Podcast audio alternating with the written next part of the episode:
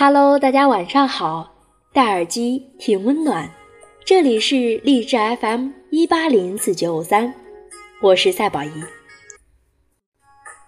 今天啊，我们来说一个关于婚姻的十二分钟理论。朋友说，早晨起来的四分钟，不要跟对方吵架，多一些赞美的词，那这就是美好一天的开始。出门前抱抱或者亲一下，那就是跟残酷的生活对抗的力量。下班回家的四分钟，聊点轻松的话题，累了不想说话，坐在一起发呆也可以。晚上睡觉前的四分钟，聊点情话，或者一天里有趣的事儿，不说话。牵着手安安静静的入眠也是可以。除了语言，肢体也是表达爱的一种方式。我们难以做到每天八个小时去爱对方，但是每天拿出十二分钟专注的去爱，那么婚姻就不会太糟糕。我们说的陪伴质量，大概就是。我在你身边的时候，只爱你。我问朋友，有了孩子以后还会那么轻松吗？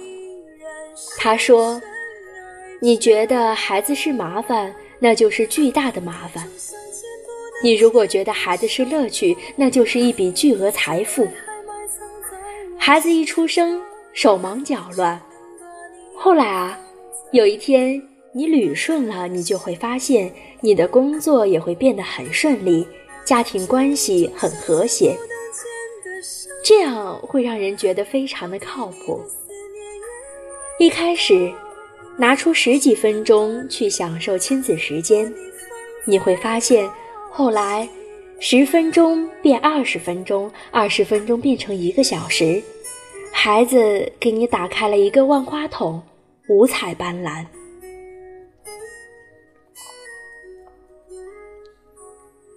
我想起一个有趣的数学现象，你看，数字零，甭管哪个数字跟它相加，都是那个数字本身，所以说零一点也不起作用。可是甭管哪个数字，你敢跟它相乘试试吗？全都会变成零。零它的作用又是无限的大。其实跟谁结婚重要。但更重要的是，你是什么样的人？我们可以在无数的生活琐碎面前决定后来婚姻的走向。你很忙，但是一天拿出来十几分钟时间去爱，不算是强人所难吧？所以说，嫁没嫁对人，你心里没有数吗？你当然知道你的婚姻在哪一个节点上出了某个问题。问个愚蠢的问题：假如时间可以倒流，回到那个节点，你会做出什么样的选择呢？至少不应该让第二床被子出现在床上，至少别让那个节点成为一次的失望。在第二次去民政局以前，我们都有无数次的机会拥有我们想要的婚姻。一个人改变是不够的，而且啊。还得需要另一个人的配合。婚姻真的会惩罚不认真生活的人，它会让你后悔、委屈、失望的不是你的婚姻，是你犹豫不决的选择，是你不愿意做出改变的妥协，是你一而再的凑合。问题不会凭空消失，它只会一次又一次被掩藏，然后积累变大，直到。吵到不可开交的那一次，有一个人先张口说了离婚。婚姻靠什么去维系？靠爱啊！爱，很多很多的爱，说八百遍也是爱，千万不要让它转移。说什么靠孩子去维系，靠利益去维系，靠面子。除了爱以外，任何一种维系都有人设崩塌的那一刻。你其实很清楚的，和一个让自己孤独的人共度婚姻是有多么的难受，因为只有爱才会无缝填满你的婚姻。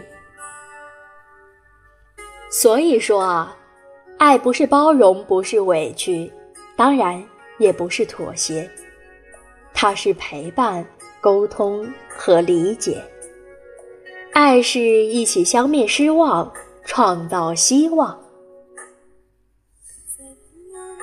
亲爱的听众朋友们，如果你也熬夜，就让宝仪用声音来温暖你的小耳朵吧。关注下宝仪。宝仪陪你度过那些开心不开心的日子，把宝仪的好运都分享于你，让所有的苦难都只是虚惊一场。亲爱的，祝你有美好的一天。同时啊，也希望你会遇到那个和你一起消灭失望、创造希望的那个人。好了。今晚到这里就要和大家说晚安了，亲爱的，祝你好梦，早点睡吧。